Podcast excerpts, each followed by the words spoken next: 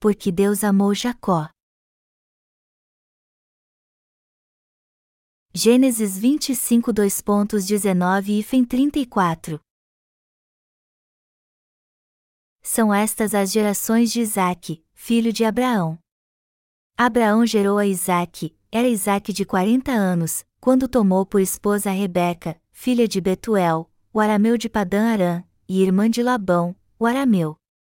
Isaque orou ao Senhor por sua mulher, porque ela era estéril, e o Senhor lhe ouviu as orações, e Rebeca, sua mulher, concebeu. Os filhos lutavam no ventre dela, então, disse: Se é assim, por que vivo eu? E consultou ao Senhor. Respondeu-lhe o Senhor: Duas nações há no teu ventre, dois povos, nascidos de ti, se dividirão, um povo será mais forte que o outro, e o mais velho servirá ao mais moço. Cumpridos os dias para que desse à luz, eis que se achavam gêmeos no seu ventre. Saiu o primeiro, ruivo, todo revestido de pelo, por isso, lhe chamaram Esaú. Depois, nasceu o irmão, e segurava com a mão o calcanhar de Esaú, por isso, lhe chamaram Jacó. Era Isaque de sessenta anos, quando Rebeca lhes deu à luz. Cresceram os meninos. Esaú saiu perito caçador, homem do campo, Jacó, porém, homem pacato, habitava em tendas. Isaque amava Esaú, porque se saboreava de sua caça, e Rebeca, porém, amava Jacó. Tinha Jacó feito um cozinhado, quando, esmorecido, veio do campo Esaú e lhe disse: Peço-te que me deixes comer um pouco desse cozinhado vermelho, pois estou esmorecido. Daí chamar-se Edom. Disse Jacó: Vende-me primeiro o teu direito de primogenitura. Ele respondeu: Estou a ponto de morrer, de que me aproveitará o direito de primogenitura? Então, disse Jacó, jura-me primeiro. Ele jurou e vendeu o seu direito de primogenitura a Jacó. Deu, pois, Jacó a Esaú o pão e o cozinhado de lentilhas, ele comeu e bebeu, levantou-se e saiu. Assim, desprezou Esaú seu direito de primogenitura. Dois destinos foram traçados no ventre. Vemos no texto bíblico que lemos acima que Rebeca, mulher de Isaque, gerou gêmeos em seu ventre. A Bíblia diz: Duas nações há no teu ventre, dois povos, nascidos de ti, se dividirão, um povo será mais forte que o outro, e o mais velho servirá ao mais moço. Como você sabe, a doutrina da eleição, que gerou os mais acirrados e longos debates da Igreja cristã, foi criada com base no texto acima. Deus foi bem claro ao dizer que o mais velho servirá ao mais moço. O maior aqui se refere a Esaú, o primogênito de Isaque, mais moço se refere ao seu segundo filho, Jacó. O primeiro que nasceu dos gêmeos era ruivo e cabeludo, então foi chamado Esaú, que significa cabeludo. O segundo nasceu agarrado ao calcanhar do seu irmão, e por isso foi chamado Jacó, que significa suplantador, enganador. O tema central aqui gira em torno disso. Quando levamos este relato ao pé da letra, parece que Deus predestinou que o maior serviria ao menor desde que estavam no ventre da mãe deles. E é sobre isso que devemos meditar no texto bíblico deste capítulo para o interpretarmos de modo correto. Porque o mais velho foi destinado a servir ao mais novo ainda no ventre de sua mãe. Porque o mais novo dominaria sobre o mais velho porque essa foi a soberana vontade de Deus, uma situação bem atípica na qual temos que meditar bastante. Isaac, filho de Abraão, cresceu e se casou. Mas como sua esposa não podia gerar filhos, ele orou a Deus fervorosamente: Deus, realize meu desejo. Permita que eu tenha filhos. Deus então ouviu sua oração e lhe deu gêmeos. No entanto, desde o ventre os dois já brigavam. Eles brigavam tanto que sua mãe tinha que acalmá-los toda hora. Jacó e Esaú, pais de duas nações. Rebeca ficou preocupada porque seus filhos antes de nascer já brigavam e perguntou a Deus: Por que os gêmeos estão brigando tanto no meu ventre? O que está acontecendo? No que Deus lhe respondeu e disse: Duas nações há no teu ventre, dois povos, nascidos de ti, se dividirão, um povo será mais forte que o outro, e o mais velho servirá ao mais moço. Chegou então a hora do parto e o primogênito foi Esaú, seguido por Jacó. Como eu disse antes, o primogênito era muito saudável e cabeludo, e por isso foi chamado Esaú. O segundo nasceu agarrado ao calcanhar do seu irmão, e por isso foi chamado Jacó. Está escrito que Jacó era pequeno e fraco, ao contrário de Esaú. E cada um recebeu um nome segundo a maneira como nasceram. E como foi que eles cresceram? Está escrito: era Isaac de sessenta anos, quando Rebeca lhes deu à luz. Cresceram os meninos. Esaú saiu perito caçador, homem do campo, Jacó, porém, homem pacato, habitava em tendas. Isaac amava Esaú, porque se saboreava de sua caça, e Rebeca, porém, amava Jacó. O destino de Jacó e Esaú foi traçado quando ainda estavam no ventre de sua mãe. O pai amou seu primogênito, Esaú, e a mãe amou o caçula, Jacó. Um era forte e cabeludo, enquanto o outro era simples e mais fraco. Mas a Bíblia diz que desde o ventre Deus amou Jacó e rejeitou Esaú. E assim seu futuro foi predestinado. Esaú e Jacó eram muito diferentes. Esaú se tornou um caçador habilidoso, um homem do campo. Mas Jacó ajudava sua mãe a fazer o trabalho de casa, ficava conversando com ela na cozinha, etc. E não há dúvida alguma de que Rebeca amava mais Jacó do que Esaú. Jacó era mais reservado e costumava ficar em casa.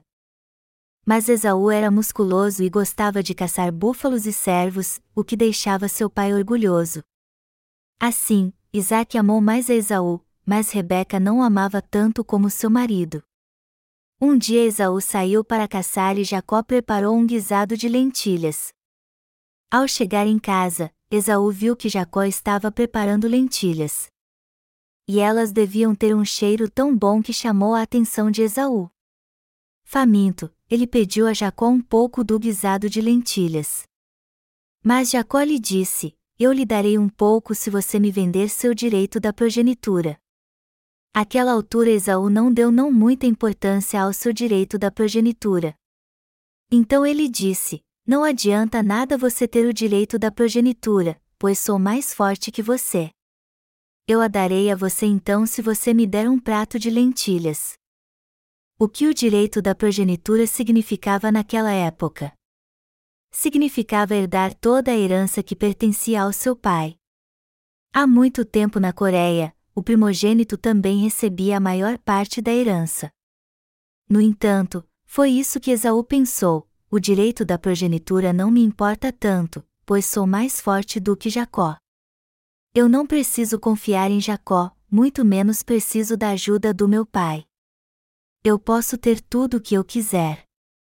A Bíblia diz que, ao longo de toda a sua vida, Esaú confiou apenas na força do seu braço. Deus disse quando Esaú e Jacó ainda estavam no ventre de sua mãe, e o mais velho servirá ao mais moço. E como foi o Deus Todo-Poderoso que assim falou, então com certeza iria se cumprir. Segundo a palavra de Deus, Esaú se tornou um homem carnal. Por outro lado, o Antigo Testamento nos mostra de forma indireta que Jacó, a quem Deus amou, se tornou um homem espiritual. Em outras palavras, Jacó era um homem manso e habitava em tendas. Como Jacó, os que vivem pela fé e fazem parte da Igreja de Deus também não têm muita força física ou poder humano. No entanto, aqueles que ouvem a palavra de Deus em sua igreja e a obedecem com certeza receberão suas bênçãos. Mas os que confiam em suas próprias forças dizem: Eu não posso ir para a igreja agora, então vou esperar mais um pouco. Primeiro eu vou ganhar dinheiro, depois vou para a igreja. Pessoas assim acabam vendendo sua salvação, como Esaú. Como ele, para ser sincero, muitos vendem sua salvação por bens materiais. Eles acabam caindo em tentação quando alguém lhes oferece um cargo na igreja assim: Eu vou lhe dar um cargo importante se você vier para a minha igreja. Tome muito cuidado com isso. Vender a salvação por bens materiais deste mundo é o mesmo que vender o direito da progenitura por um prato de lentilhas. Esaú, que vemos no texto bíblico deste capítulo, era um homem carnal. Seu irmão Jacó, por outro lado, era um homem espiritual. Dos dois, Rebeca amava mais Jacó. E Rebeca aqui representa a igreja. Isso porque a mulher casada na Bíblia é sempre símbolo da igreja. E o que esse texto quer dizer? Que o fato de Rebeca ter amado Jacó significa que Deus e sua igreja amam os irmãos que são como Jacó. E isso é verdade mesmo. Deus está nos mostrando aqui quem são aqueles que ele ama como Jacó. As personagens principais do texto bíblico deste capítulo são Rebeca e Jacó. Quando vemos um filme, um grande elenco participa dele, mas os personagens principais geralmente são um homem e uma mulher. Do mesmo modo, as personagens principais do texto bíblico deste capítulo são Rebeca e Jacó. E para ser sincero, Jacó sozinho não teria feito muita coisa. Foi sua mãe que pensou em tudo e ele apenas seguiu suas instruções. A derradeira eleição de Deus. Deus nos disse sobre Esaú e Jacó, quando ambos ainda estavam no ventre de sua mãe: um povo será mais forte que o outro, e o mais velho servirá ao mais moço. Este texto pode ser interpretado da seguinte forma: Deus já tinha determinado o destino de Esaú e Jacó antes de eles nascerem. Isso geralmente é chamado na cristandade de eleição de Deus ou doutrina da eleição.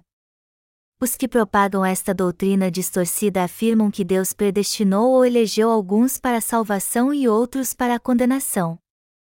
E esta má interpretação vem de um entendimento completamente errado da palavra de Deus. Temos plena certeza de que quando Deus diz: um povo será mais forte que o outro, e o mais velho servirá ao mais moço, ele não está ensinando a doutrina da eleição. Mas o que este texto quer dizer então? A partir de agora eu vou explicar seu verdadeiro significado para vocês. Primeiro vamos ler o texto bíblico que está em Romanos 9, 1, 3. Digo a verdade em Cristo, não minto, testemunhando comigo, no Espírito Santo, a minha própria consciência, tenho grande tristeza e incessante dor no coração, porque eu mesmo desejaria ser anátema, separado de Cristo, por amor de meus irmãos, meus compatriotas, segundo a carne.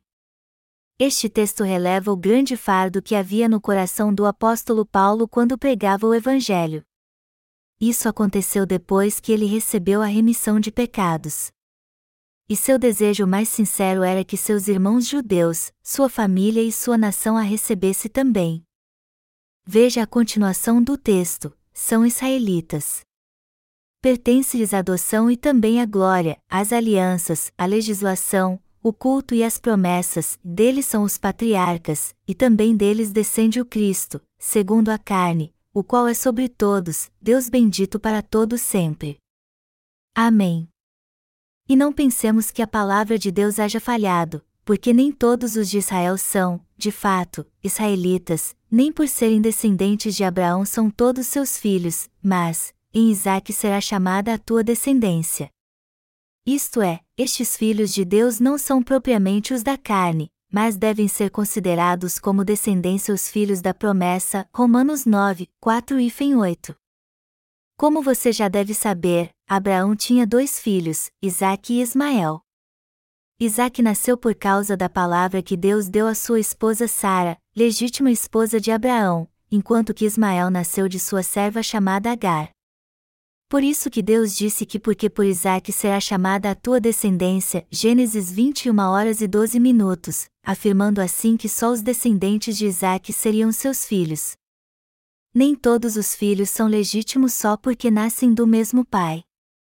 Do mesmo modo, se alguém não faz parte da promessa de Deus, ele não é seu filho. Deus fez uma promessa bem clara no livro de Gênesis, dizendo: Isto é, estes filhos de Deus não são propriamente os da carne, mas devem ser considerados como descendência os filhos da promessa. E Deus continua dizendo: Porque a palavra da promessa é esta: Por esse tempo, virei, e Sara terá um filho.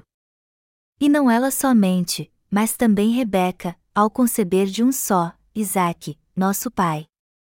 E ainda não eram os gêmeos nascidos, nem tinham praticado o bem ou o mal, para que o propósito de Deus, quanto à eleição, prevalecesse, não por obras, mas por aquele que chama, já fora dito a ela: o mais velho será servo do mais moço. Como está escrito: Amei Jacó, porém me aborreci de Esaú. Romanos 9, 9, 13. Vemos aqui novamente o texto que diz que o maior servirá ao menor. Porque Deus disse que o maior serviria ao menor e este também seria mais forte que o maior quando Esaú e Jacó nem ainda haviam nascido. Porque Deus escolheu Jacó e rejeitou Esaú. A chave para a resposta desta pergunta está na palavra de Deus, que diz: para que o propósito de Deus, quanto à eleição, prevalecesse, não por obras, mas por aquele que chama. E qual é a vontade de Deus revelada neste texto bíblico? Dois filhos nasceriam e deles seriam formadas duas nações. Só que o maior serviria ao menor. Esta foi a vontade de Deus para Esaú e Jacó. Deste modo, a vontade de Deus foi predestinada desde que eles ainda estavam no ventre de sua mãe e foi cumprida pela palavra e as bênçãos de Deus, não pela mente ou força humanas. A força humana não pode determinar as bênçãos ou maldições de Deus, pois vem sobre nós segundo a vontade de Deus. E para nos revelar sua vontade, Deus determinou o destino de Esaú e Jacó quando ainda estavam no ventre de sua mãe. Deus amou Jacó e aborreceu Esaú. Deus disse: Amei Jacó, porém me aborreci de Esaú.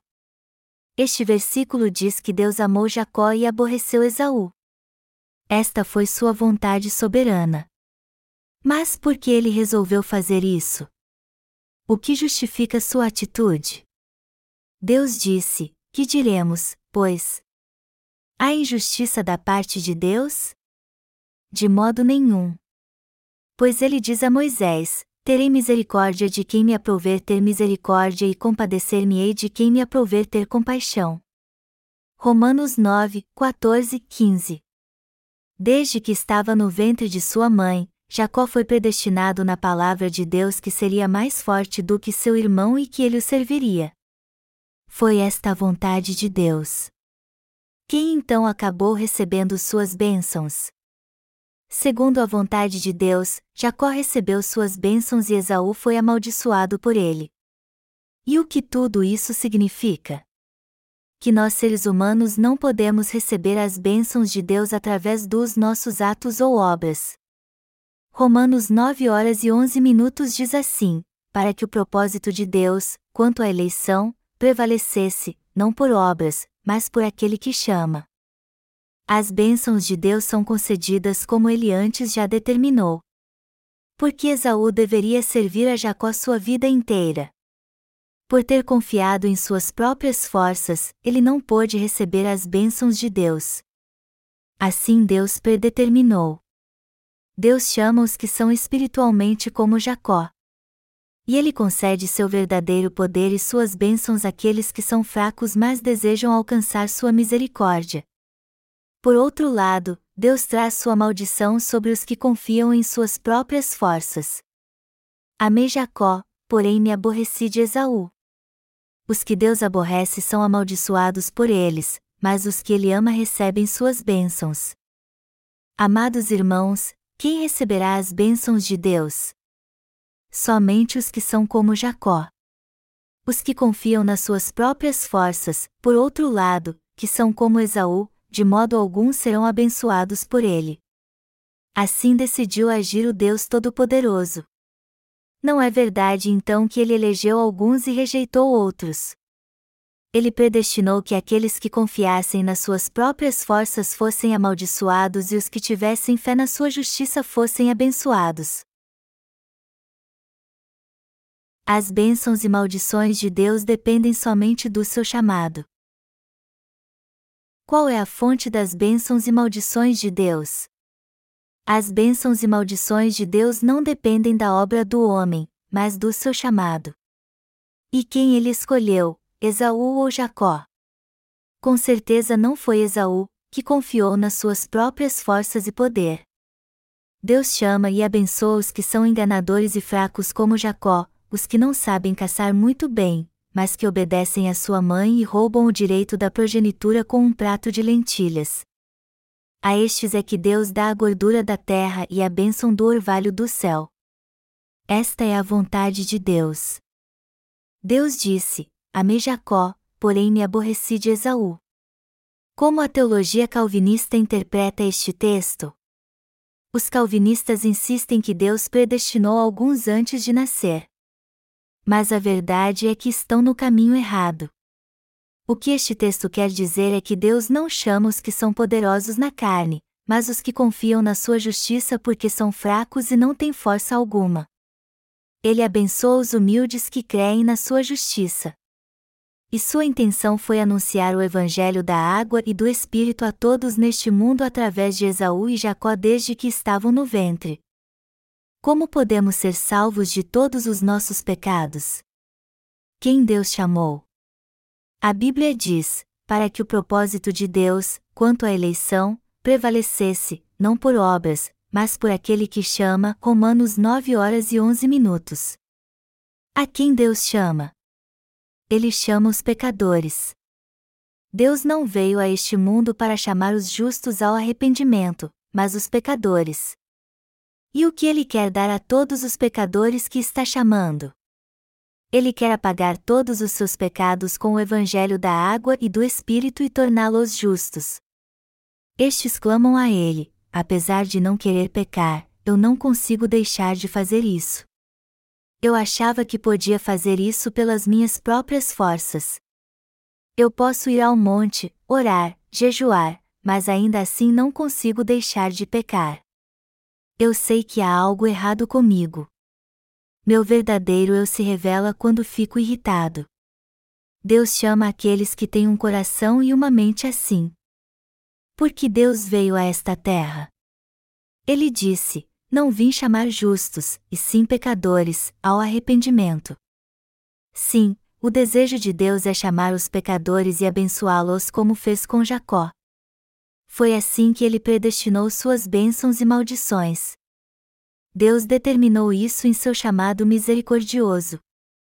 Ninguém pode se tornar filho de Deus pelas obras, mas somente quando são chamados por Ele. Ser abençoado ou amaldiçoado por Deus depende exclusivamente do seu chamado na vida da pessoa.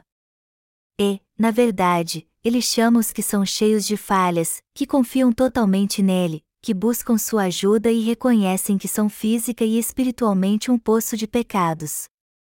E ele concede o evangelho da água e do espírito aos que são pobres de espírito, a fim de que sejam purificados dos seus pecados e se tornem seus filhos. Deus chama os fracos deste mundo e derrama sobre eles as bênçãos celestiais e lhes dá a gordura da terra. Esta passagem das Escrituras também revela que Deus não abençoa os que confiam no poder do seu braço. Deus nos diz de modo bem claro aqui que estes irão direto para o inferno. Ele amaldiçoa os orgulhosos que confiam em suas próprias forças e justiça, inclusive os que se gloriam nas suas riquezas materiais e não buscam sua glória, que se acham muito importantes e desprezam a grandeza de Deus. Mas como Deus trata aqueles que reconhecem pela Sua palavra o quanto são fracos e não podem viver sem suas bênçãos? Ele derrama suas bênçãos sobre os que reconhecem que não são nada perante Ele, como fez Jacó. Como vemos nitidamente aqui, tudo está ligado às bênçãos advindas da justiça de Deus. O que determina as bênçãos e maldições na vida de alguém é se ele se submete ou não à justiça de Deus. Romanos 9 horas e 11 minutos diz assim: para que o propósito de Deus, quanto à eleição, prevalecesse, não por obras, mas por aquele que chama. Só pode estar na presença de Deus quem reconhece que é pecador e, por isso, está condenado ao inferno. Mas quem Deus chama realmente? Vamos ler Mateus 9 horas e 13 minutos agora. Ide, porém, e aprendei o que significa: misericórdia quero e não holocaustos, e pois não vim chamar justos, e sim pecadores ao arrependimento. Quem a Bíblia considera pecador então? Vamos ler Marcos 7, 21, 23 agora, porque de dentro, do coração dos homens, é que procedem os maus desígnios, a prostituição, os furtos, os homicídios, os adultérios, a avareza, as malícias, o dolo, a lascívia, a inveja, a blasfêmia, a soberba, a loucura. Ora, todos estes males vêm de dentro e contaminam o homem. De todas as pessoas deste mundo, quem Deus chama? O Senhor disse que não veio chamar os justos ao arrependimento, mas os pecadores. Também disse que não deseja ofertas de sacrifício ou que o sirvam com forças humanas. Ele não tem prazer naqueles que procuram agradá-lo com esforço humano e boas obras. Seu desejo, ao contrário, é encontrar quem queria receber sua misericórdia.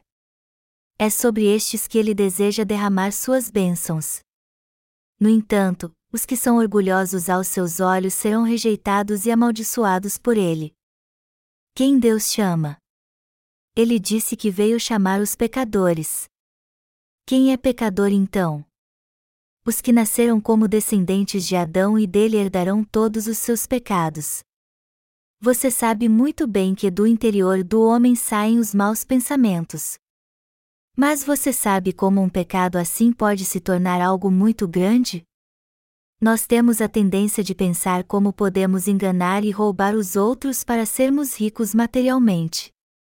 E só o fato de termos um pensamento mau como este já nos torna pecadores perante Deus. Deus disse que quem tem intenções mas também é pecador. As pessoas geralmente consideram pecado algo que fazem de errado, mas para Deus um simples pensamento mau já é pecado e baseado no simples fato de que todos nós temos pensamentos maus, isso faz de nós pecadores.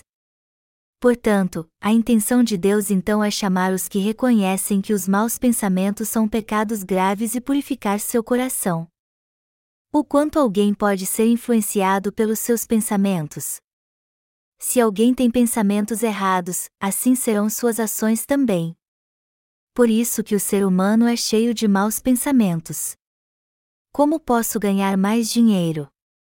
Como posso ter o mesmo que os outros sem ter que me esforçar muito? Tudo isso são pensamentos malignos. E para Deus, alguém que pensa assim é pecador. Por isso que o Senhor disse: Não vim chamar justos, e sim pecadores, ao arrependimento. Ele veio chamar os que têm maus pensamentos para torná-los justos. Você tem pensamentos maus todos os dias? Eu mesmo tenho certeza que recebi a remissão de pecados, mas tenho pensamentos pecaminosos frequentemente. O tempo é curto e precisamos nos esforçar para ter bons pensamentos. No entanto, pensamentos maus e inúteis sempre vêm à minha mente. Eu sei que eles são maus e procuro não pensar neles, só que não posso controlar minha mente. Isso, na verdade, faz parte da natureza de todo ser humano. Já que o homem nasceu como uma semente de malignos, Isaías uma hora e quatro minutos, todos os seus pensamentos são maus. O fato de todos neste mundo terem nascido como descendentes de Adão é a prova de que a natureza humana é má. Por isso que temos pensamentos maus sempre que pensamos. E como Jesus, que é Deus, conhece o coração do homem, ele deixa bem claro que todo pensamento que vem do nosso coração é mau. Contudo, não precisamos nos desesperar com os maus pensamentos que sempre surgem em nosso coração. E a razão disso é que o Deus de misericórdia salva os que reconhecem perante Ele que são pecadores. Jesus disse que porque de dentro, do coração dos homens, é que procedem os maus desígnios, a prostituição, os furtos, os homicídios, os adultérios, a avareza, as malícias, o dolo, a lascívia, a inveja, a blasfêmia, a soberba, a loucura. Ora, todos estes males vêm de dentro e contaminam o homem. Já que o coração do homem é mau por natureza, a pornografia se tornou algo muito popular hoje em dia. Muitos policiais e homens da lei têm sido acusados por homicídio, roubo e estelionato neste mundo por isso que precisamos aprender a nos controlar. Deus nos disse que o salário do pecado é a morte, mas seu dom gratuito é a vida eterna em Cristo Jesus, nosso Senhor. Reconheça a natureza pecaminosa do seu coração. Jesus nos diz que devemos reconhecer a natureza pecaminosa do nosso coração. No entanto, as pessoas neste mundo não têm consciência disso e desprezam a Deus, pois seu coração é orgulhoso. E há algumas religiões que afirmam que seus seguidores são deuses. Uma delas não diz aos seus seguidores que eles devem ser como Buda? Há uma religião na Coreia chamada Daesunjin Hidoi, que também afirma que seus seguidores são deuses. Amados irmãos, o que podemos aprender com nosso semelhante? Essa gente diz que pode fazer o que quiser, mas isso é loucura. Pense nisso. Como é que um ser humano pode ser um Deus? Se eles podem ser deuses, por que morrem então? Eles morrem porque são meras criaturas feitas pelo verdadeiro Deus. O simples fato de o homem, que não passa de mera criatura, pensar que pode ser Deus é um pecado contra o verdadeiro Deus e isso leva ao inferno. Só de ter um mau pensamento já pecamos, e quando o colocamos em prática isso é uma transgressão maior ainda. O que vem primeiro, o pensamento ou a ação? Claro que são os maus pensamentos do coração. E já que há maus pensamentos em nosso coração, eles logo se tornam ações. Os doze tipos de pecado listados por Deus nascem no coração do homem. Por morarmos na cidade, Hoje não podemos ver mais algo que acontece no campo quando chove: minhocas vermelhas saindo do solo. E elas fazem isso porque a terra fica encharcada. O mesmo acontece no coração do homem. O pecado está sempre presente em nosso coração, e no momento oportuno ele vem à tona. Há doze buracos no coração do homem, e assim como as minhocas vivem em buracos no solo, também os maus pensamentos, os adultérios, as prostituições, os homicídios, os furtos, a avareza, as maldades, o engano, a dissolução, a inveja, a blasfêmia, a soberba, a loucura habitam ali. E quando surge a vontade de fazer uma loucura, isso acaba sendo posto em prática por causa do próprio pecado. Mas quando esta loucura retorna ao buraco que há no coração, a pessoa volta ao normal como se nada demais tivesse acontecido. Sempre que alguém bebe, a loucura do seu coração revela quem ele é, pois ele começa a quebrar tudo e ofender as pessoas. E quando essa loucura volta para o buraco do coração, um engano surge de outro buraco do seu coração. E o que esse engano do coração faz? Começa levando-nos a dizer: Olá, meu amigo. Quanto tempo! Como vai você? Vamos beber alguma coisa. Eu estou com uma proposta para ganhar muito dinheiro. E como parece ser um negócio seguro, se der certo vou lucrar muito com minha loja. Você pode dar sua casa como garantia e ser meu fiador? O negócio é totalmente seguro. E todo mês dividiremos os lucros o engano do coração vem à tona para enganar as pessoas. E no que isso resulta? Já que seu amigo tolo dá sua casa como garantia, o outro pode usar o lucro que conseguir no negócio como bem entender. Muitos usam esta estratégia e acabam na cadeia. Em sua justiça, Deus chamou todos que pecam diariamente. Certa vez eu fui a uma delegacia de polícia por causa de um irmão da nossa igreja. Amados irmãos, o status social de um pastor é respeitado em nossa sociedade. Muitos ainda têm bastante consideração pelos pastores. Eu disse ao policial: Eu sou pastor, e como também sou pastor dele, quero ir para a cadeira em seu lugar. Eles então me disseram que eu deveria fazer uma petição para a soltura do irmão e quando a consegui, ele foi solto. Enquanto estava na delegacia, eu vi muitos bandidos que provavelmente devem ter roubado e enganado os outros. E os policiais de plantão estavam ocupados fichando todo mundo. Eles deviam ter roubado o dinheiro que as pessoas juntaram a vida toda. É assim que vemos que há pensamentos enganosos no coração do homem. Não há diferença entre pensar em enganar os outros e fazer isso na prática, pois tudo é pecado. E já que pessoas assim não receberam a remissão de pecados, eles são todos pecadores perante Deus. Há maldade no coração do homem ou não? Claro que há. E já que há maldade em seu coração, ele pratica maldade. Mas essas pessoas já receberam a remissão de pecados ou não? Os que receberam a remissão de pecados crendo no Evangelho da água e do Espírito não têm pecado, ao contrário das pessoas do mundo que não receberam e serão sempre pecadoras. Aquele que é chamado por Deus reconhece que há maldade em seu coração e, por isso, não pode deixar de pecar ao longo de toda a sua vida.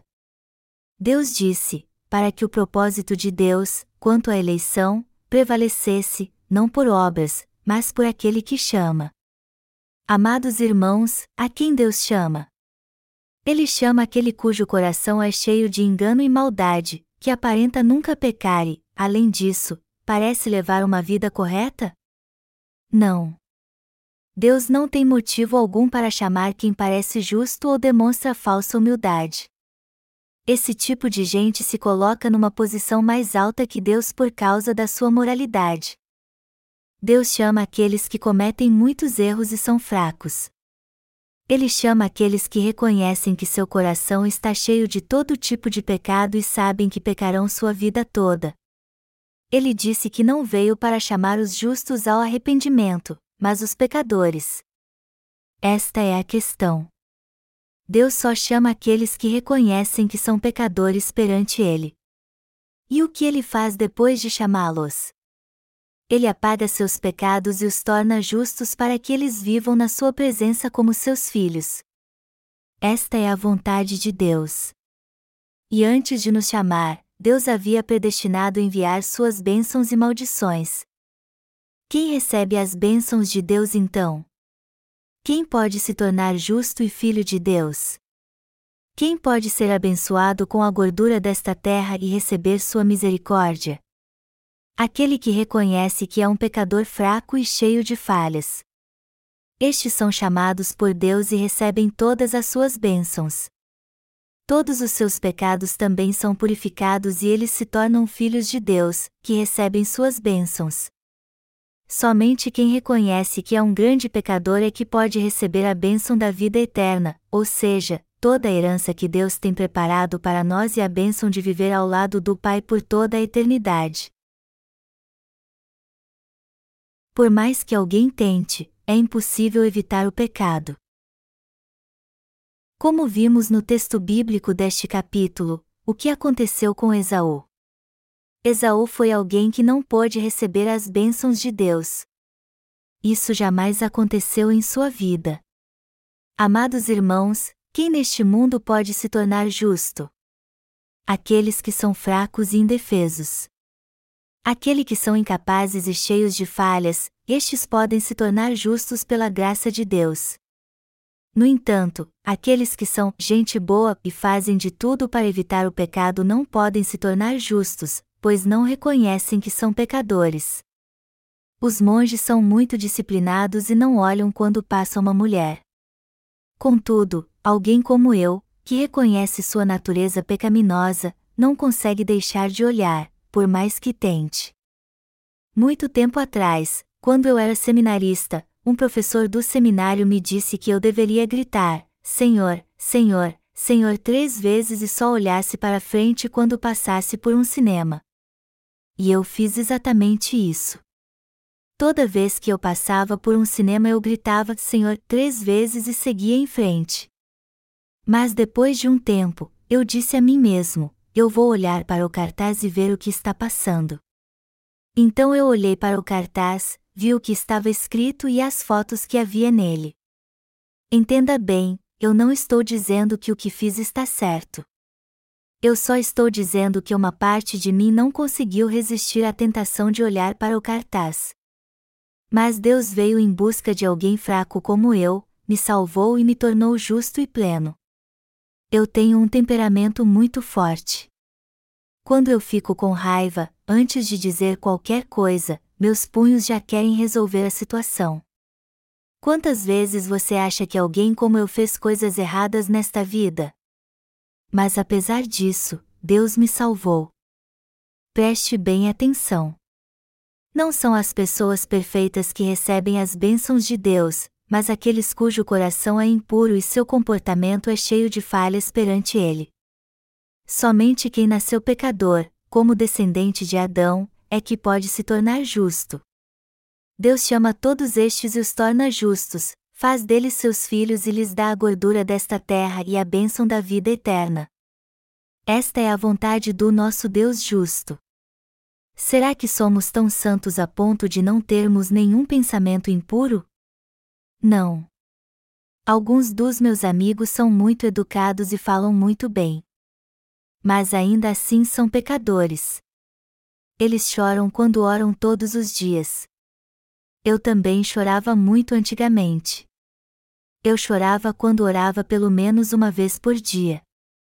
E costumava orar assim: Senhor, eu pequei de novo, mas creio que tu morreste na cruz por um pecador miserável como eu. Só que meus pecados jamais foram purificados. O que eu fiz depois disso? Já que as orações de arrependimento que eu fazia em lágrimas não tinham muito efeito, eu achei melhor orar e jejuar por três dias. Eu pensei que se fizesse isso meus pecados seriam perdoados. Então eu suportei a forte dor no estômago e clamei a Deus. E minhas orações de arrependimento naturalmente pareciam muito santas. Eu orava assim: Pai Santo, eu peço a Ti que perdoe todos os meus pecados. Eu costumava usar palavras bonitas em minhas orações, mas no fundo sempre dizia a mesma coisa. E como não podia receber a remissão de pecados naquela época e não tinha nada do que me orgulhar, eu costumava usar longas frases com palavras bonitas quando orava. As pessoas me achavam muito espiritual quando me viam orando. Minhas lágrimas escorriam pelo chão. Quanta energia eu devo ter desperdiçado! Eu ficava arrasado depois que orava e jejuava. Depois de jejuar e orar por três dias, eu decidia que não iria mais pecar. E quando voltava dos retiros espirituais, eu lembrava da decisão que tinha tomado em meu coração e cantava hinos para lembrar que Jesus morreu na cruz por mim. E como meu coração ficava alegre e em paz quando eu voltava para casa. Mas isso não passava de um sentimento de alívio depois de todo o esforço que tinha feito. Enquanto voltava para casa, eu pensava: eu já pequei muito, mas Deus cuidará de tudo a partir de agora, ainda mais depois de eu ter orado e clamado tanto. E assim eu cantava louvores ao Senhor cheio de alegria e confiança. Mas qual foi o resultado disso tudo? O pecado do meu coração não foi purificado.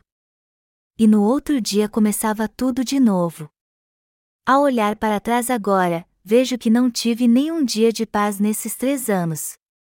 Cinco dias depois de ter orado e jejuado, eu me sentia um grande pecador novamente. Então eu orava de novo: Senhor, eu peço a Ti que perdoe meus pecados. E quando eu cometia um pecado maior, eu resolvia orar e jejuar por cinco dias. Você imagina como é difícil jejuar e orar? Eu não sou muito bom nisso. Às vezes eu ficava tão fraco que não conseguia falar e tinha que escrever o que queria dizer num pedaço de papel. Tudo em que eu podia pensar era em comer alguma coisa. Eu ficava deitado e tudo que vinha à minha mente era todo tipo de comida. Eu ficava olhando para o calendário e para o relógio para ver quanto tempo faltava para aquilo acabar. Quando parecia que ia ficar louco, eu corria para comer uma tigela de arroz. Mas como me sentia ainda muito fraco, eu tomava todo o caldinho do arroz que sobrava na tigela. Estas eram as atitudes hipócritas que eu tinha antigamente. No entanto, dois dias depois de orar e jejuar por cinco dias, eu pecava novamente. Então eu fazia orações de arrependimento de novo e dizia: Senhor, eu peço a ti que perdoe meus pecados. Eu orava cinco dias assim. E levou cinco anos para que minha própria justiça fosse quebrantada. Primeiro se quebrou a concha que a envolvia, e depois o centro de toda a minha justiça própria foi quebrantado. Nossa própria justiça tem que ser quebrantada. Quando lia o Evangelho de Marcos capítulo 7 no passado, eu achava que este texto se referia apenas aos fariseus, e não a mim. Mas depois de dez anos eu vi que ele se referia a mim também. Eu não sabia que era tão vil. Eu olhava para uma mulher e tinha pensamentos impuros, mas logo depois minha mente voltava ao normal. Com o passar do tempo, depois que me tornei um cristão, esses pensamentos maus vinham à minha mente com mais frequência. Depois de algum tempo, eu vivia apenas de aparência.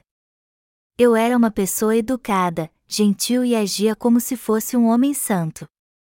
Antes de subir ao púlpito, eu me ajoelhava com a Bíblia nas mãos e orava. E também procurava ir a todo culto de avivamento em minha cidade.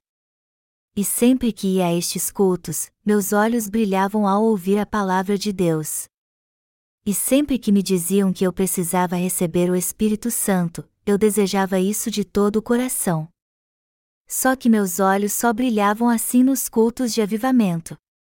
Quando acabava, eu voltava a ser fraco como antes.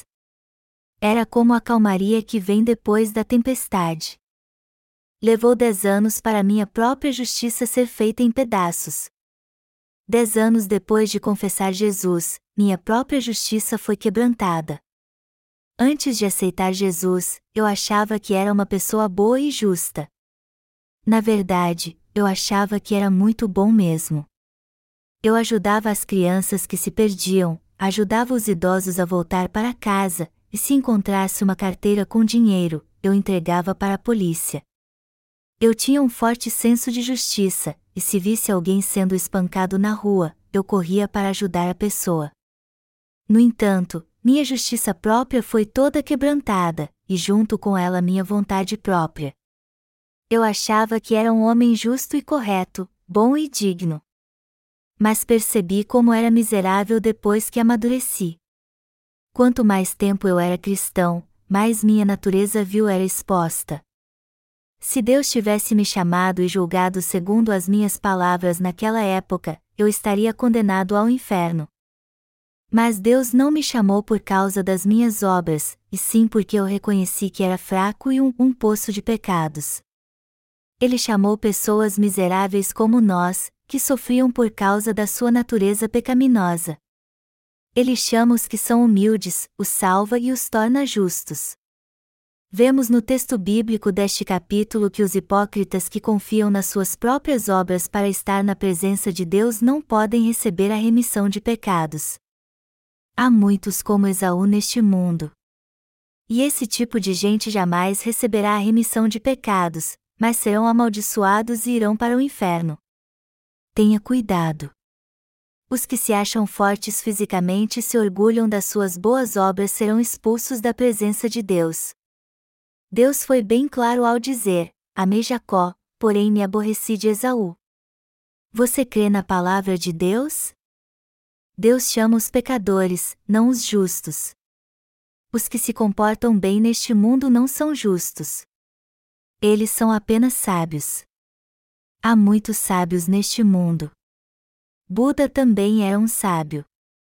E que fim levou Buda? Ele foi amaldiçoado e lançado no inferno.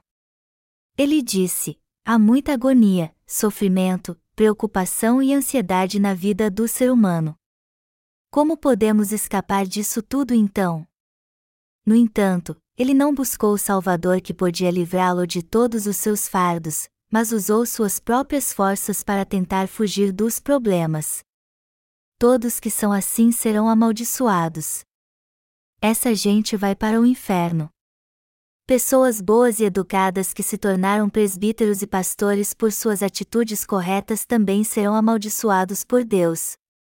Todos estes com certeza serão amaldiçoados. Deus já escolheu os que serão abençoados e amaldiçoados por Ele. Ele já os escolheu, os elegeu. Deus só derrama suas bênçãos sobre aqueles que reconhecem que são grandes pecadores. Ele divide o homem em dois grupos, e disse que abençoará alguns e amaldiçoará outros. Portanto, todos os hipócritas serão amaldiçoados. Eles podem até tentar levar uma vida correta, mas isso não é algo fácil para eles. Por que sou assim? Eu faço tudo errado. Salve-me. Por mim mesmo, eu não consigo fazer nada certo. Eu não sou uma boa pessoa. Eu sou apenas um poço de pecados. Se eu fosse julgado segundo a lei, com certeza iria para o inferno. Aqueles que reconhecem o que são realmente perante Deus receberão suas bênçãos. A maioria das pessoas reconhece que são pecadoras, mas não aceitam que serão lançados no inferno, conforme diz a palavra de Deus. E o que a Bíblia diz sobre isso? Que não podemos escapar do inferno se tivermos nem que seja um mínimo pecado, pois o salário do pecado é a morte. Se tivermos pecado no coração, com certeza iremos para o inferno. Já que todos pecaram, merecemos ser lançados no fogo do inferno que nunca se apaga. Os cristãos de hoje confessam que são pecadores, mas é difícil vê-los aceitando que irão para o inferno. Por isso que muitos adoram Jesus mas ainda são pecadores. Eles viverão assim e no fim serão lançados no inferno. Amados irmãos, nós somos como Jacó.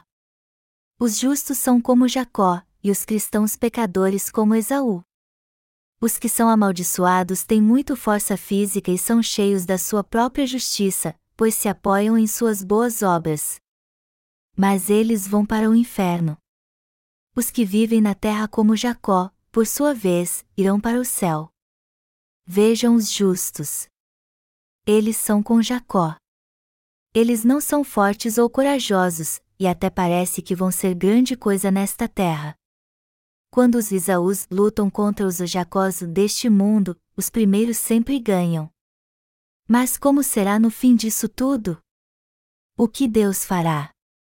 Esaú era alguém que não reconhecia suas falhas ou fraquezas, enquanto que Jacó as conhecia muito bem. Por isso que Jacó foi abençoado e Esaú, amaldiçoado. Caim e Abel A história de Caim e Abel se encontra em Gênesis capítulo 4. Destes dois irmãos, Abel foi abençoado por Deus e Caim, amaldiçoado. Mas se ambos eram filhos de Adão, por que um foi para o céu e o outro, para o inferno? Isso aconteceu porque Caim buscou a Deus com suas próprias forças, mas Deus criou um padrão em que só aceitaria quem reconhecesse suas falhas e fraquezas. E baseado nesse padrão, ele elegeu Abel, que reconheceu tudo isso perante ele.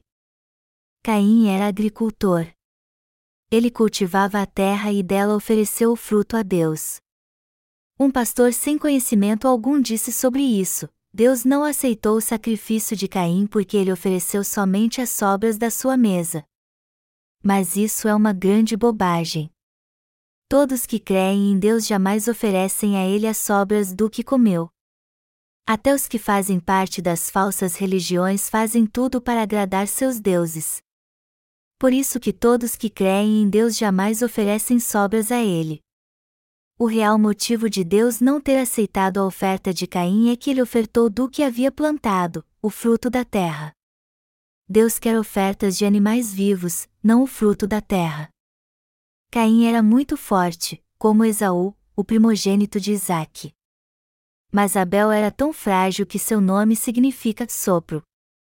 Com o passar do tempo, Abel foi cuidar de ovelhas nas partes montanhosas.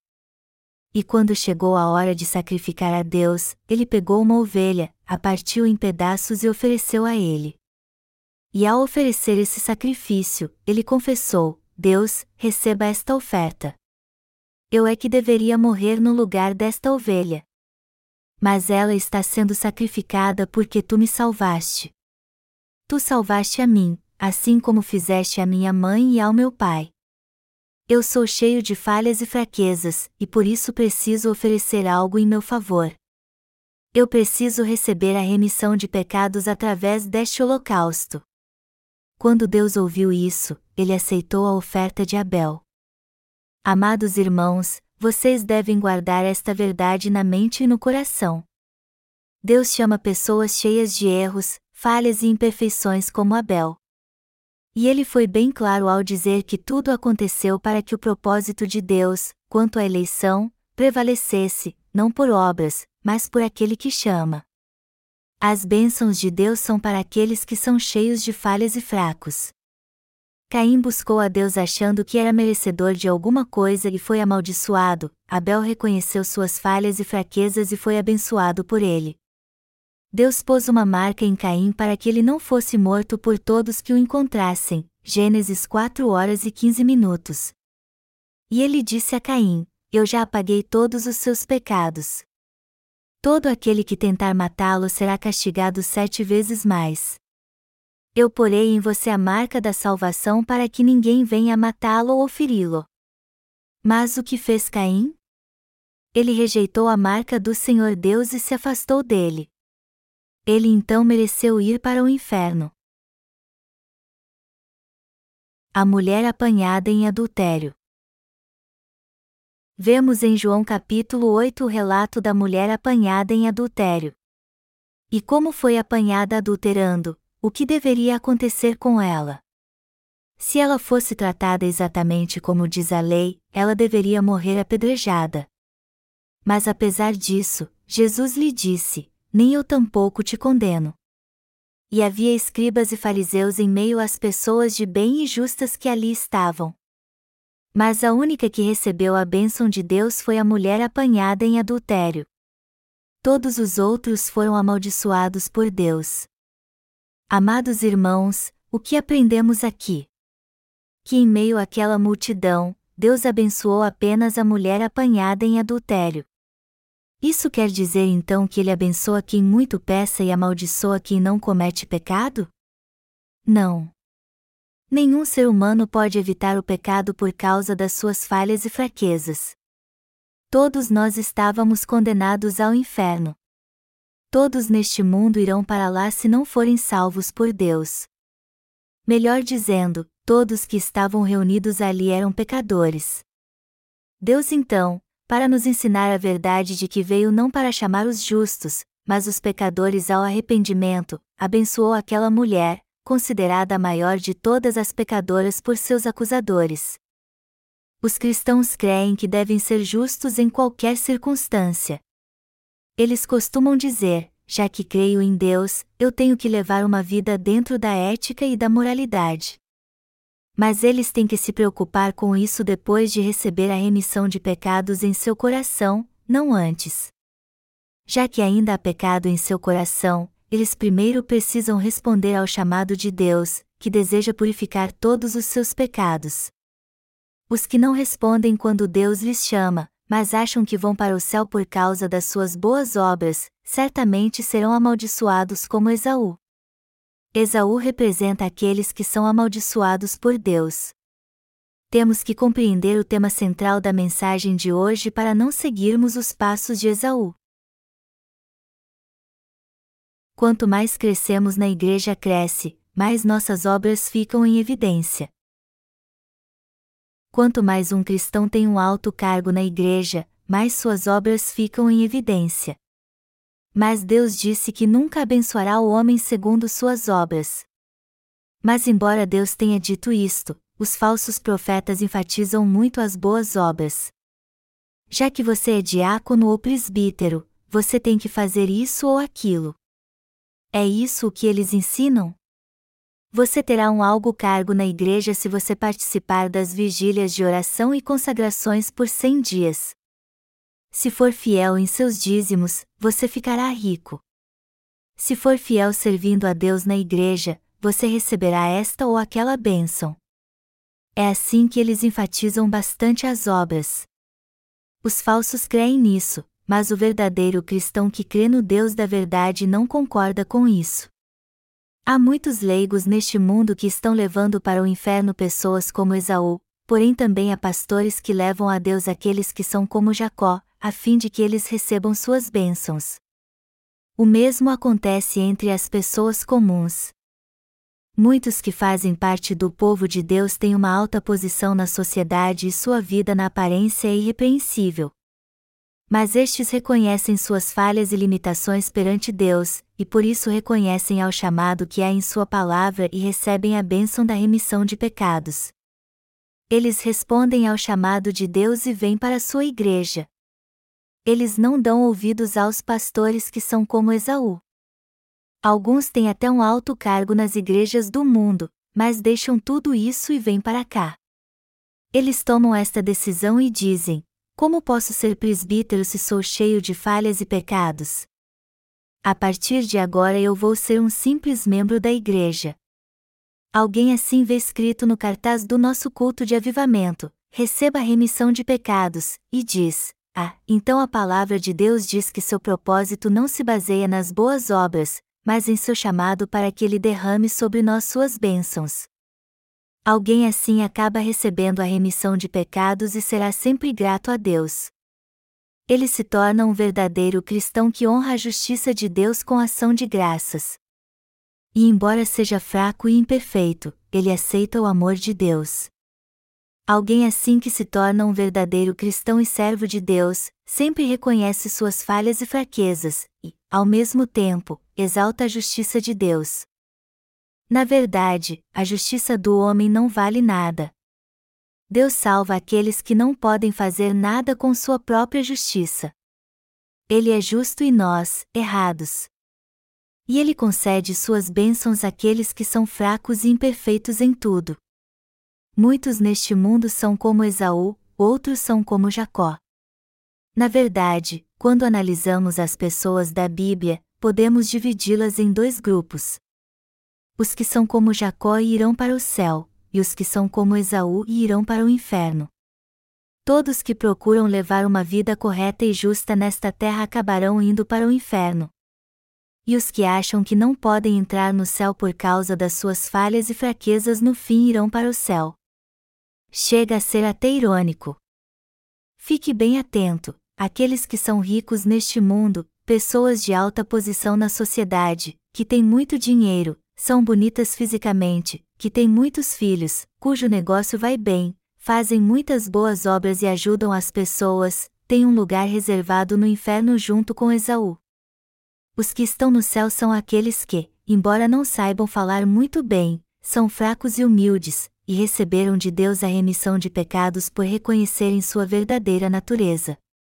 Mas o que isso quer dizer? Que Deus não suporta os que são orgulhosos. Deus predestinou para o inferno todos que são arrogantes. Ele tomou esta decisão. E assim ele se revela como o Deus Todo-Poderoso. Deus nos diz: Não há outro Deus além de mim. Porque vocês são tão soberbos. Tudo o que sabem fazer é pecar. Eu purificarei todos os seus pecados e lhes farei mais alvos que a neve. Voltem para mim. Até agora Deus está chamando os que reconhecem que são grandes pecadores. Amados irmãos, pensem nisso. Não há muitos hoje em dia que são como Esaú? E já que são fortes como Esaú, eles fazem muito barulho. Como possuem bastante força física, eles vão para a sala de oração para orar mais quando acaba o culto de domingo. Mas será que não estão tramando alguma coisa?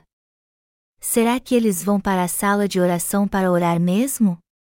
Eles ficam clamando, como que defendendo uma causa política: Senhor, Senhor. Eles falam em línguas e fazem barulhos estranhos, parecidos com porcos e ovelhas. Será que falar em línguas é isso? Deus criou o homem para se expressar como ser humano.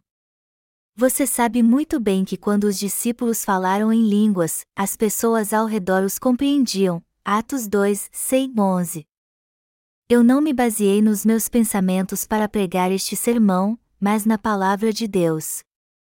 E o que estou falando a vocês está escrito em Romanos 9, 10, 13, que diz: E não ela somente, mas também Rebeca, ao conceber de um só, Isaque, nosso pai e ainda não eram os gêmeos nascidos, nem tinham praticado o bem ou o mal, para que o propósito de Deus, quanto à eleição, prevalecesse, não por obras, mas por aquele que chama, já fora dito a ela: o mais velho será servo do mais moço.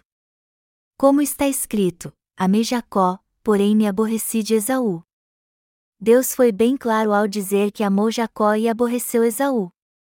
Em outras palavras, ele ama os que buscam sua misericórdia e oram por sua salvação. Como todos nós devemos ser então? Temos que reconhecer nossas fraquezas, falhas e imperfeições perante Deus e buscar sua misericórdia. Somos como Esaú ou Jacó?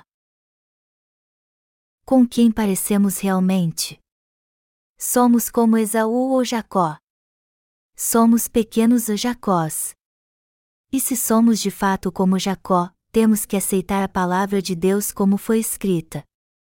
Já que Deus disse que apagou todos os nossos pecados, temos que crer nesta palavra e dizer: Aleluia! O Senhor me salvou mesmo. Mas e as pessoas que são como Esaú? Elas confiam em suas próprias forças e não aceitam a palavra de Deus. E como não reconhecem perante Deus que são pecadoras, elas não buscam nele a remissão de pecados. Jacó, por sua vez, vivia contando mentiras. Ele era tão astuto que enganou seu irmão e roubou dele o direito da progenitura, instruído pela sua mãe. Em suma, ele era alguém que reconhecia sua pecaminosidade. Quando alguém que cometeu muitos pecados e reconhece isso ouve Deus dizer: eu apagarei todos os seus pecados e lhe abençoarei. E ele diz de coração: Obrigado, meu Senhor. Jacó fingiu ser seu irmão mais velho perante seu pai Isaque para receber as bênçãos de Deus. Ele vestiu uma pele de carneiro, mudou a voz e disse: Seu primogênito está aqui. Mas seu pai disse: Esta voz parece de Jacó. Chegue mais perto. E quando Isaque tocou o braço de Jacó, ele pensou que era Esaú por causa dos pelos. Então ele disse: A voz é de Jacó, mas o braço cabeludo parece de Esaú. Isaac abençoou Jacó então com toda sorte de bênçãos. Eu falarei mais sobre isso depois. É maravilhoso fazer parte do povo que recebeu as bênçãos de Deus, como Jacó. Isso é mesmo fantástico. Se algo tivesse sido um pouco diferente, seríamos como Esaú. E o que aconteceria se fossemos como Esaú? Seria desastroso. Mas foi Deus quem nos fez como Jacó e nos trouxe até aqui. Hoje somos como Jacó e aceitamos a salvação de Deus como ela é. E eu sou muito grato a Ele por isso. A verdade é que só os justos habitarão no reino dos céus. Já que o Deus de justiça disse que apagou todos os nossos pecados, ele fez isso mesmo. Temos que crer no que Deus diz em Sua palavra e confessar: sim, Senhor.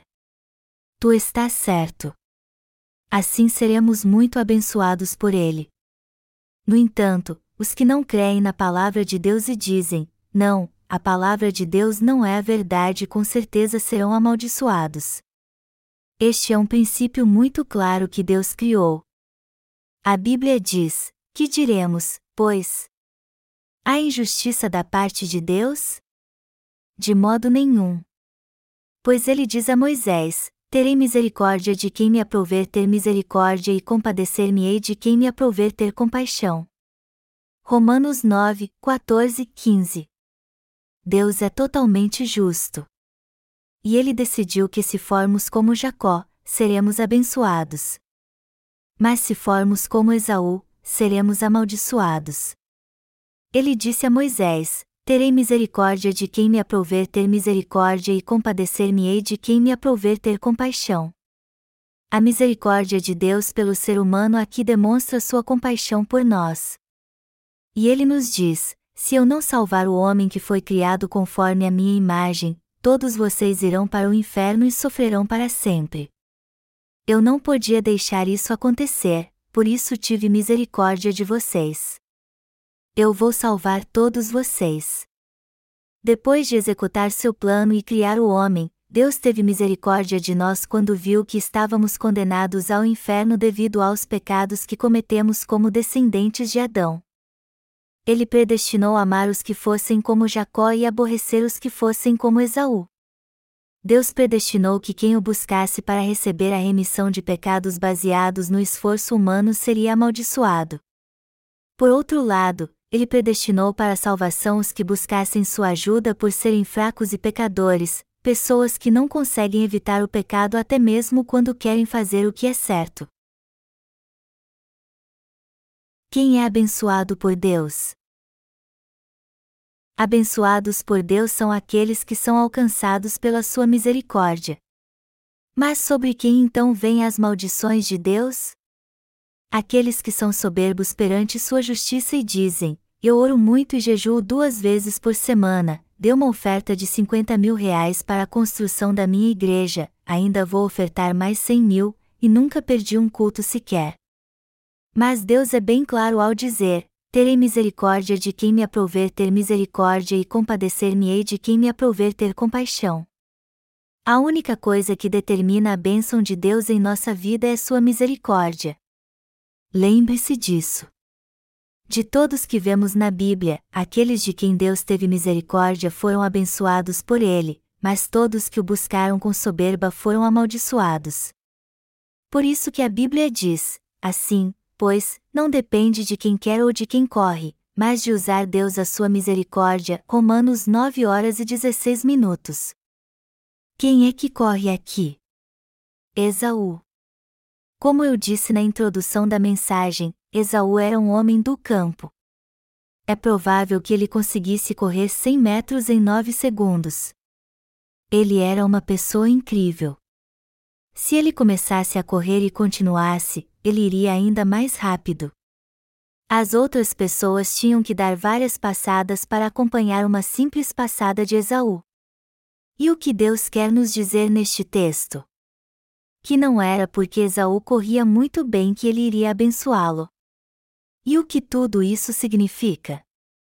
Que as bênçãos de Deus não dependem das habilidades do ser humano.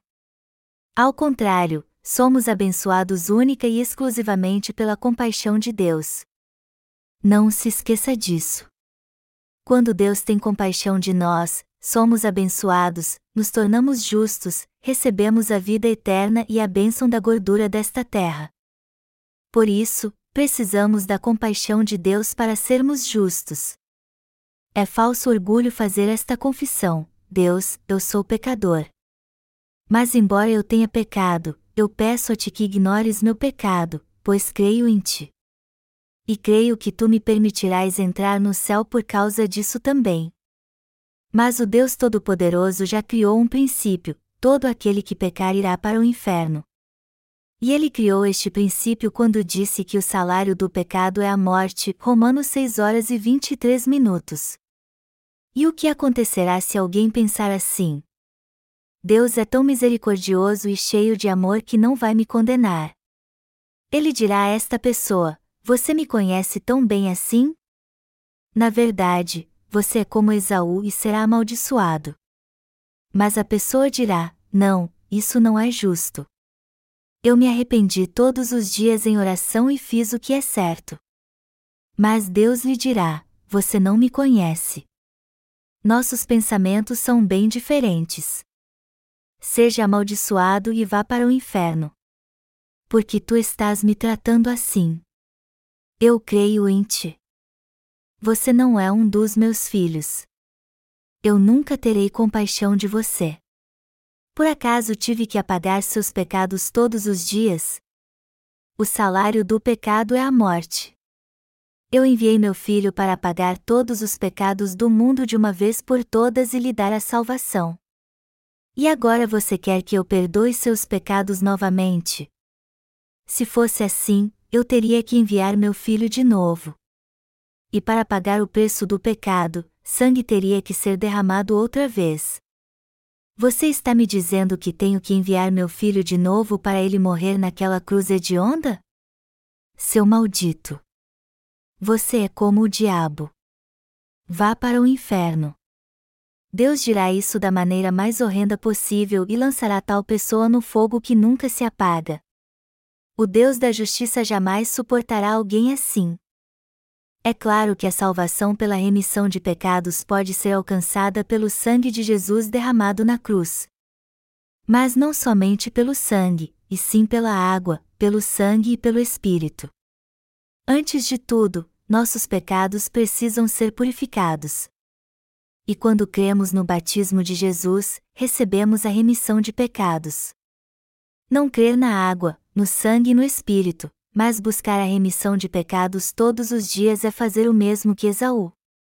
Deus disse que não pode dar a bênção da remissão de pecados àqueles que correm. Por mais que ajudemos os outros, façamos a obra missionária, social ou evangelismo, fundemos igrejas e ofertemos para sermos salvos por Deus, isso só vai acontecer se Ele tiver compaixão de nós. Temos que clamar a Ele por Sua misericórdia então, Deus, eu estou condenado ao inferno. Salve-me. Nós só receberemos a bênção da salvação de Deus quando entendermos bem o mistério do batismo pelo qual o Senhor levou todos os nossos pecados no Rio Jordão e sua condenação na cruz para nos livrar do sofrimento eterno no inferno. Apenas pela fé na palavra da salvação de Deus é que podemos receber suas bênçãos. Todas as coisas foram feitas por Deus, por Ele e para Ele. Deus disse: Assim, pois, não depende de quem quer ou de quem corre, mas de usar Deus a sua misericórdia. Romanos 9 horas e 16 minutos. A grande verdade é que todos desejam ir para o céu. Mas isso não quer dizer que vai acontecer. E não podemos subornar a Deus. Como podemos ir para o céu então? Só podemos entrar no céu tendo fé em Deus. O que vai determinar se vamos ser abençoados ou amaldiçoados é nossa verdadeira fé em Deus. A Bíblia diz: porque dele, e por meio dele, e para ele são todas as coisas. A ele, pois, a glória eternamente. Amém. Romanos 11 horas e 36 minutos. Amados irmãos, todas as coisas são de Deus, ou, em outras palavras, vêm dele. Por mais que creiamos em Jesus para irmos para o céu, se houver o mínimo pecado em nós, iremos para o inferno. Somente os que ouvem e creem na palavra de que Jesus apagou todos os nossos pecados e aceitam o amor e a graça de Deus, podem receber todas as suas bênçãos e a vida eterna que Ele dá aos que reconhecem sua miséria temos que saber então como Deus nos salva exatamente. Ninguém pode se dar ao luxo de não conhecer esta verdade ou crer nela do jeito que seu coração deseja. Você acha que vai para o céu só porque é membro de uma grande igreja e fala em línguas? Só porque o homem quer ser abençoado por Deus, isso não significa que ele o abençoará. Só porque alguém deseja ardentemente ir para o céu e faz tudo para conseguir isso não significa que vai conseguir. Ao contrário, Deus já escolheu quem vai ser abençoado e amaldiçoado. Os que confiam em suas próprias forças como Esaú serão amaldiçoados por Deus. Mas aqueles que conhecem seu verdadeiro eu, que ouvem com atenção a palavra de Deus, honram sua lei e reconhecem que não podem guardar os 613 mandamentos, que nos dizem o que podemos fazer ou não, estes são os humildes que herdarão o reino dos céus. Deus é bem claro ao dizer que já decidiu o que vai fazer. Ele só vai salvar os que são abalados de temor diante da sua palavra, ele salvará os que reconhecem sua lei e sua palavra, aqueles que reconhecem ser grandes pecadores que estão condenados ao inferno. Deus resolveu abençoar aqueles que, depois de ouvir sua palavra, reconhecem abertamente e confessam: Eu peco muito porque tenho um coração mau. Sim, sua palavra está certa, Senhor. Em outras palavras, Deus resolveu salvar somente aqueles que dizem de coração: Sim, tu estás certo em resposta a tudo que ele diz. Na verdade, muitos só creem em Jesus porque querem ir para o céu. Mas nem todos os cristãos lá entrarão. Vamos ouvir agora uma conversa entre Marcos e João. João diz a Marcos: Eu sou crente em Jesus por mais de 20 anos e faço parte de uma grande denominação. Por que eu iria para o inferno então? E Marcos diz: então você não tem pecado no coração, já que crê em Jesus há tanto tempo. E João diz: É claro que eu tenho pecado. No que Marcos diz: Se você tem pecado, não pode entrar no céu. João diz então: Só precisamos crer em Jesus para entrar no céu. E Marcos pergunta: Como você poderá entrar no céu se ainda tem pecado no coração? No que João responde: Mesmo tenho pecado, eu creio em Jesus. Ele me verá como um justo e permitirá que eu entre no céu. E Marcos diz então: Você está fazendo de Deus um mentiroso então. Qual destes dois entrará no céu? Marcos, pois crê que os pecados do seu coração foram apagados por Jesus, que veio pela água e pelo sangue. Se cremos na palavra de Deus, que diz que todos os nossos pecados foram apagados, todos os pecados do nosso coração serão remidos então. E a razão disso é que a palavra de Deus tem poder como se fosse o próprio Deus. Por esta razão, aquele que de fato recebeu de Deus a remissão de pecados não tem mais pecados no coração. Alguém assim recebe as bênçãos e a salvação de Deus não por seus próprios méritos, mas pela sua graça. A eleição de Deus não significa que ele escolhe alguns e rejeita outros como bem entende. Deus escolhe a todos da mesma maneira, porém os que são soberbos como Esaú são rejeitados por ele. Deus, que é cheio de amor, jamais diz isso com arrogância: Eu amo você, mas não amo aquele ali. Já que todos nós somos fracos e precisamos da compaixão de Deus, Ele chama a todos neste mundo em sua justiça. Ele diz: Vinde a mim, todos os que estáis cansados e sobrecarregados, e eu vos aliviarei. Sim, o Senhor na verdade chamou a todos para receber a graça da sua salvação. Mas existem aqueles que não se acham fracos ou imperfeitos. Outros, por sua vez, sabem que só irão para o céu se Deus os aceitar lá, mas se Ele quiser, os enviará para o inferno. Deus decidiu abençoar somente aqueles que reconhecem sua verdadeira natureza. Amados irmãos, quantas vezes um vendedor pode bater à porta das pessoas para vender seus produtos? Quantas vezes ele quiser. Se um vendedor sai para trabalhar quando bem entender, porque o Deus Todo-Poderoso não pode então decidir quem vai para o céu ou para o inferno, quem receberá suas bênçãos e maldições. Embora todos creiam em Jesus, alguns deles foram escolhidos para ir para o céu e outros, para o inferno. Esta é a vontade de Deus.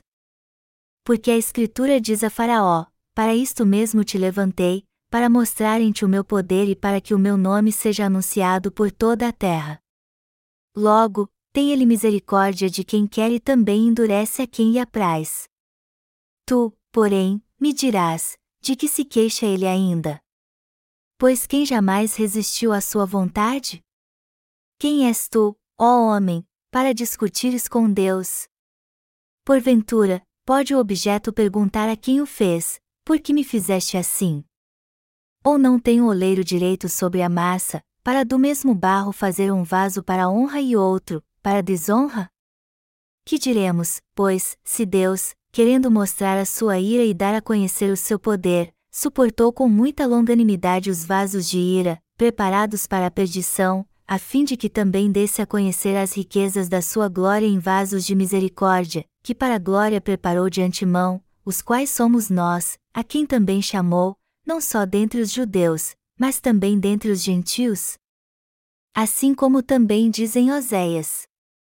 Chamarei povo meu ao que não era meu povo, e amada, a que não era amada, e no lugar em que se lhes disse: Vós não sois meu povo, ali mesmo serão chamados filhos do Deus vivo. Romanos 9, 17 e 26.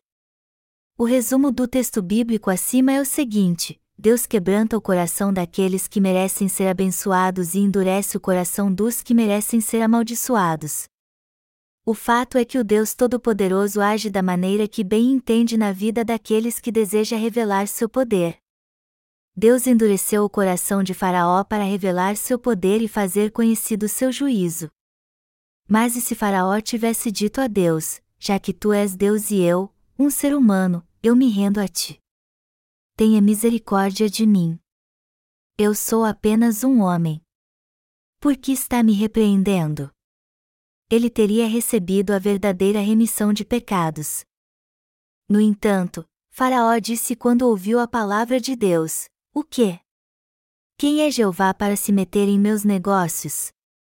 Quando as coisas pioraram, Faraó fingiu que estava obedecendo a Deus, mas se voltou contra ele novamente quando as coisas melhoraram. Deus permitiu que Satanás enfurecesse o coração de Faraó. E Satanás lhe disse então: Você não deve se submeter a Deus. Não importa o que os outros digam, você é o rei. O rei do Egito é o rei de toda a terra. Então Faraó resistiu a Deus durante o período das dez pragas, até mesmo depois que seu primogênito foi morto por ele. E como ele não quis deixar de lado sua própria justiça e perseguiu os israelitas, Deus acabou destruindo-o no Mar Vermelho. Amados irmãos, por que vocês acham que Deus endureceu o coração de Faraó? Ele fez isso para que todo o mundo soubesse como são precisos e firmes seu juízo e sua ira. Tomem cuidado. Deus tem misericórdia de quem Ele quer, mas endurece o coração de quem quer também para mostrar sua ira. Ele pode fazer isso porque é o Deus Todo-Poderoso. Mas ele está errado em fazer isso? Não. Nosso Deus criou o universo e tudo o que nele há e pode fazer o que quiser. Por isso que todos que clamam a Ele, ajude-me Deus, pois sou fraco e indefeso alcançam sua misericórdia. Mas se alguém ouvir a palavra de Deus e endurecer o coração, ele será julgado, condenado e lançado no inferno. E ele faz isso para nos mostrar como é terrível e certo seu juízo, e para nos revelar como é todo-poderoso. Existem muitos nesta terra que fazem esta confissão: eu sou mesmo fraco e indefeso. Salve-me então, ó Deus! Se tu me salvares, eu irei para o céu, caso contrário, irei para o inferno. E isso não cabe a mim, e tudo está em tuas mãos.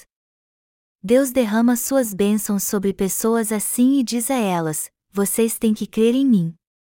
Eu o salvei. Eu enviei meu filho para ser batizado no Rio Jordão e tirar todos os pecados que vocês cometerão até morrer. Vocês creem nisso? Eu fiz meu filho ser condenado à cruz, fiz com que ele morresse em seu lugar. A morte do meu filho é a sua morte, e sua ressurreição, a sua ressurreição. Ao ressuscitar meu filho dos mortos, eu dei vida a vocês. Aqueles que creem na palavra de Deus serão alcançados pela sua misericórdia e graça. Deus diz: Vocês são meus filhos. Aquele anjo arrogante se levantou contra mim e me desafiou, mas eu o derrotei por completo. Embora sejam meras criaturas, vocês são meus filhos porque receberam meu amor e misericórdia.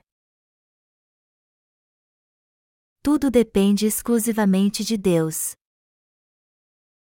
A verdade é que a decisão de nos abençoar ou amaldiçoar cabe somente a Deus, e nele não há injustiça alguma, mesmo quando nos amaldiçoa ou abençoa. Quem desafia a Deus e Sua palavra, apesar de não passar de mera criatura, merece ser amaldiçoado e ir para o inferno. Mas Deus, que é cheio de amor, teve misericórdia até de pessoas assim e apagou todos os seus pecados. E ele diz: Vocês admitem que estão errados? Vocês sabem que vão para o inferno? Eu já apaguei todos os seus pecados ao enviar meu filho a esta terra. Então recebam a remissão de pecados crendo nele e meu amor misericordioso também. Se vocês fizerem isso, eu lhes darei um tempo de refrigério e o dom do Espírito Santo. Vocês também receberão a bênção de se tornarem meus filhos e justos. Queridos irmãos, nós não temos o direito de desafiar a Deus questionando seus atos porque não passamos de meras criaturas. Está escrito: que diremos, pois, se Deus, querendo mostrar a sua ira e dar a conhecer o seu poder, suportou com muita longanimidade os vasos de ira, preparados para a perdição, a fim de que também desse a conhecer as riquezas da sua glória em vasos de misericórdia, que para a glória preparou de antemão. Romanos 9, 22 e 23. Somos descendentes de Adão, sobre quem Deus enviou sua ira. E seríamos condenados ao inferno se fossemos julgados pelas nossas obras, se fossemos julgados pelos nossos pensamentos, também seríamos lançados no inferno. Por mais que nos esforcemos para fazer o que é certo em nossa vida, somos alvo da ira de Deus desde que nascemos. Mas para que pudéssemos ver o poder da sua salvação, ele suportou todo o sofrimento, não levou em conta nossos erros, e assim salvou aqueles que eram vasos da ira preparados para a destruição. Não foi por fazermos algo bom que ele nos tornou seus filhos, mas porque já havia nos predestinado para isso ao nos envolver com seu amor e compaixão. Esta passagem bíblica explica justamente isso, que diremos, pois, se Deus, querendo mostrar a sua ira e dar a conhecer o seu poder, suportou com muita longanimidade os vasos de ira, preparados para a perdição, a fim de que também desse a conhecer as riquezas da sua glória em vasos de misericórdia, que para a glória preparou de antemão. Quando Deus criou o homem, ele o fez conforme a sua imagem. Mas Satanás o enganou e fê-lo desobedecer a Deus. Fez com que ele não cresce na palavra de Deus e os tentou para que caísse em pecado. Deus fez o homem nascer nesta terra para que fosse seu filho. Ele não nos criou porque estava entediado ou coisa parecida. Então, o texto acima onde Deus, a fim de que também desse a conhecer as riquezas da sua glória em vasos de misericórdia, diz respeito à sua providência pela qual ele tornou o homem justo e fez deles seus filhos. O que podemos dizer então sobre este ato de justiça? Não podemos dizer nada mais do que Deus é justo. E a palavra de Deus continua dizendo: em vasos os quais somos nós, a quem também chamou, não só dentre os judeus, mas também dentre os gentios? Assim como também dizem Oséias: Chamarei povo meu ao que não era meu povo, e amada, a que não era amada, e no lugar em que se lhes disse: Vós não sois meu povo. Ali mesmo serão chamados filhos do Deus vivo, Romanos 9, 24 e 26. Oséias era casado com Gomer, a qual todos sabiam que era prostituta. Mas ele só casou-se com ela porque Deus lhe disse: Vai, toma uma mulher de prostituições e terás filhos de prostituição, porque a terra se prostituiu, desviando-se do Senhor. Oséias uma hora e dois minutos. Então ele obedeceu, foi e desposou Gomer, filha de Diblaim, e ela lhe deu dois filhos e uma filha. Mas sempre que Gomer dava à luz a um filho, Deus declarava sua maldição sobre o povo de Israel por havê-lo traído. No entanto, Deus só rejeitou seu povo por algum tempo. No fim, ele lhe deu a promessa de salvação, dizendo: Semearei Israel para mim na terra e compadecer-me-ei da desfavorecida, e a não meu povo direi: Tu és o meu povo. Ele dirá: Tu és o meu Deus. Oséias 2 horas e 23 minutos. Qual o verdadeiro significado deste texto? O livro de Oséias nos mostra que, embora a nação de Israel tenha adorado deuses e se prostituído após eles, Deus ainda assim os amava. Temos que reconhecer que nem sempre fomos filhos de Deus. Na verdade, éramos filhos da ira, filhos da destruição.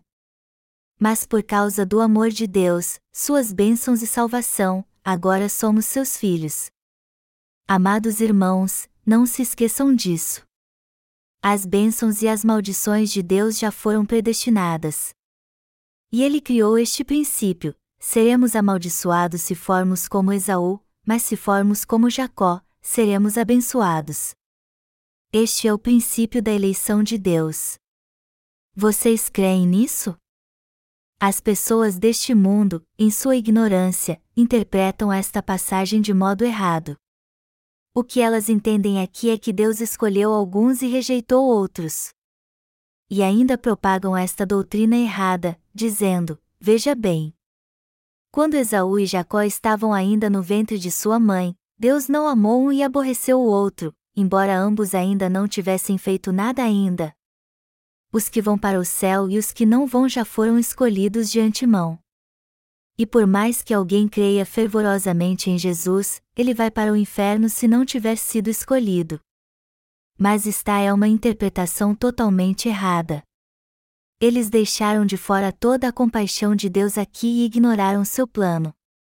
Na verdade, isto é um grande erro.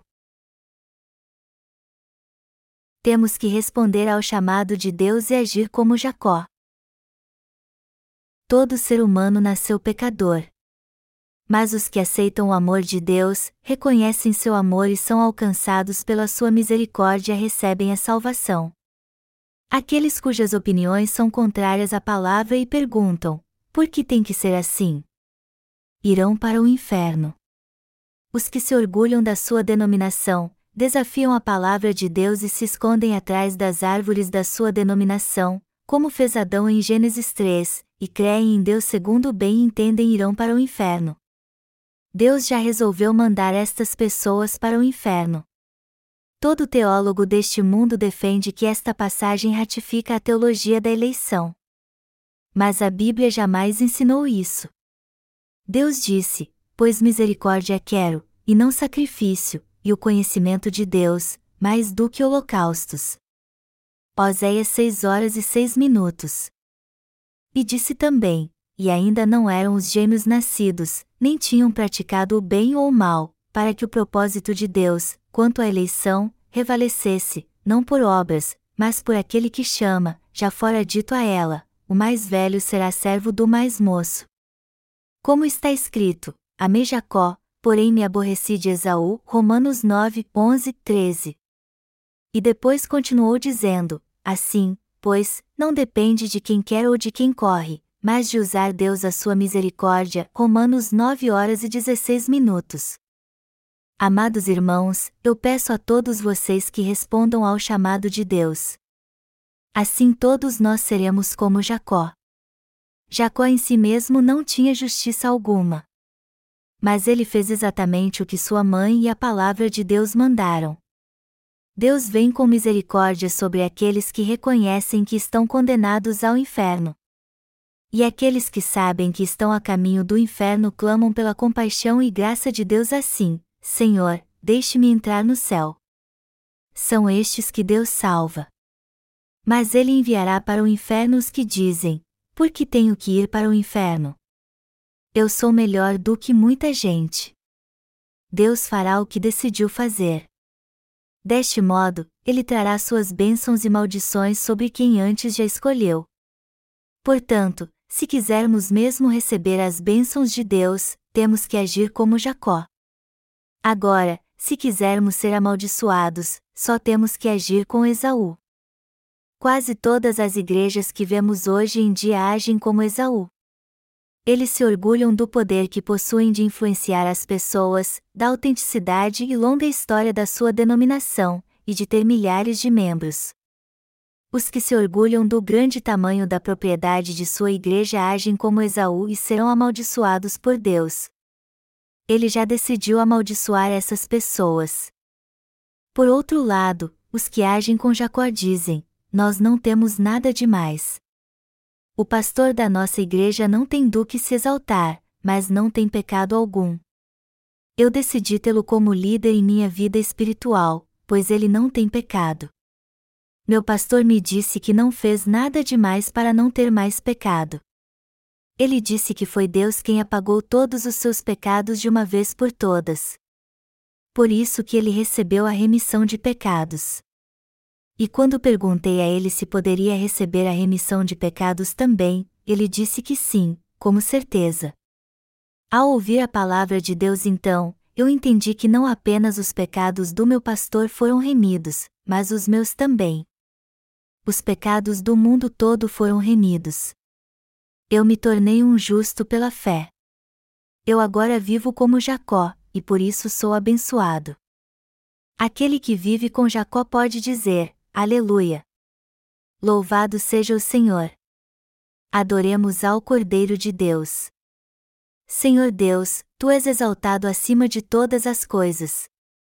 Tu és poderoso. Sua verdade é reta e justa não fizemos nada demais neste mundo para receber a sua salvação. Alguém assim é cheio de amor, paz e alegria. Temos que agir como Jacó para recebermos as bênçãos de Deus. Se não fizermos isso, será o fim para nós. Louvemos ao Senhor então. Graças a Deus temos agido como Jacó, e por isso somos muito gratos. Nós estamos indo para o inferno, mas fomos salvos pelo amor de Deus e agora somos seus filhos. Antes não éramos filhos de Deus, na verdade. Portanto, somos muito mais gratos a Deus agora e o glorificamos por termos sido chamados para sermos seus filhos.